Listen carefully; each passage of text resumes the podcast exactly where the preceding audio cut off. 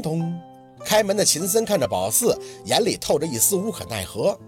嗨，我真的没事的，在城市里边，想去谁家给人惊喜，还真挺难的。好点的小区那都是封闭式的，你无缘无故的来，必须得业主和门口的保安物业通气儿，不然那外门都进不来。宝四嘴角笑着，见他一侧身就抬脚进去，瞅着他的脸色还真是苍白。我这是给你千里送鹅毛来了，送药。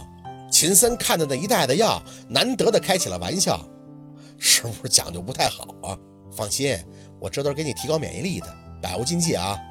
宝四笑着应着，把袋子放到他家茶几上，拿出里边的维生素递给他。你感冒了，得多吃点 VC，好得快。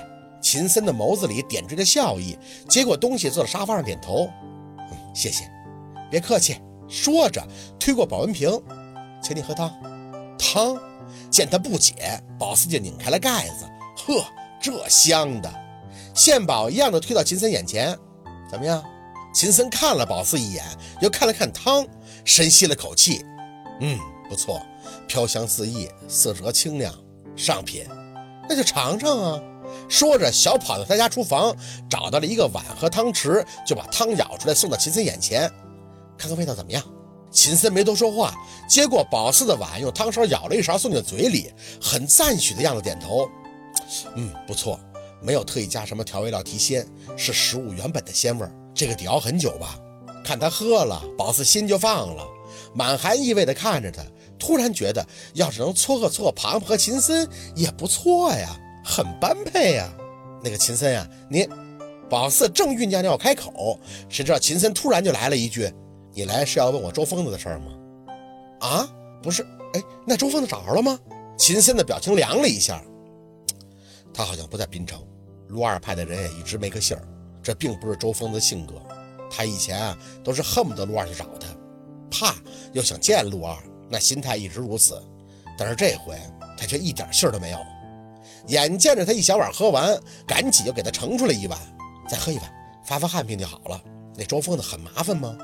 秦森摇头，麻烦不见得，他肯定是知道我们在找他，所以就躲在外地哪儿藏起来了。你家附近都有陆二的人，庞庞那样的事儿是肯定不会再发生了。他家附近有陆二的人，没注意过呀。接过他的空碗，再来。啊，真喝不下了。秦森笑着抹了一下自己的额头，哎，出汗了，很舒服，很好喝。没想到你手艺这么好。这不是我做的，是庞庞说要感谢你，特意让我给你带来的。庞庞，你同学？宝四点头，对啊，他是怕你不接受，他一直很感激你，想谢谢你，但又觉得你们不熟，怕你。叮咚叮咚，门铃声又响了。宝四看着秦森，微拧着眉起身：“你坐，我去开门。”哦，宝四坐在沙发上，收着保温瓶盖子，眼睛一扫，就看到了电视柜上那个相框。照片见过，就是沈明雅和陆二、秦森三个人的。只是那相框上贴着的东西，拿起来看了看，创可贴。这不就是秦森那天在他家给他贴手腕的那张吗？他贴相框上干嘛呀？不嫌脏啊！陆二以为幻听了，转过脸，从玄关处果然的进来一个黑脸的男人，看着宝四的表情，却是笑的阴笑，带着那么一丝寒气的走近后，直接看上鸡汤。嗯，不错呀，我还不知道你有这手艺。不是我，秦森在他身后跟上来，汤是庞庞给我熬的，薛宝四只是帮忙送过来。是吗？陆佩的眼神极其犀利地看着宝四，那庞庞是残疾了吗？缺胳膊还是断腿啊？这种事都需要你帮忙？说着，他低着气压嗤笑了一声，切，这届可够烂的。宝四无语，看着他这样，只能控制自己不要生气。是庞博不好意思，他知道秦森什么性格，他怕秦森不接受，所以没等说完，就发现陆二的脸又冷了几分。循着他的视线看去，拿着秦森的相框，赶紧摆回了原位，手顿时一紧。薛宝四，这什么意思？你还有 DIY 人家相框的兴致？要命了！昨天和林大哥介绍那事主上山，手背被划破了，所以他也贴着那种样式自带的创可贴。这眼神怎么那么好使呢？你什么意思啊？没太憋住。我好端端的贴人家相框干嘛呀？这种卡通的有的是，这创可贴又不是我一个人发明的。有劲吗？这脸臭的跟捉奸似的。相框是我贴的，我自己家，我想我有随心所欲的权利。秦森仍是淡的厉害，很平静的阐述。陆二，薛宝四说的都是实话，的确是同学那帮忙送的。他那个同学脸被挠伤了，很严重，出不了门。陆佩盯着那相框上的创可贴好一阵子，不发一语。秦森上前一步，陆二，宝四没听他说什么，把保温瓶子一收，就看向秦森，记得多吃维生素啊。说完就走，手腕被人扯住。宝四回头看他，还要说什么呀？一起走。陆佩压着火的样子看了秦森一眼，不需要解释，我懂。懂什么了？这就。秦森在这原地就这么看着宝四被陆佩扯拽着出门，一直到了小区门口，直接把宝四往他的车里一塞。见宝四挣扎，那就冷脸的威胁一句，随即自己几步就走到驾驶室上车。宝四真是莫名其妙，身体一悠，这车就窜了出去，整理了一下安全带，看着还拿在手里的保温瓶，哼，这可真是毒鸡汤啊！真是，我说没说过，我最讨厌你搞出老是个男闺蜜。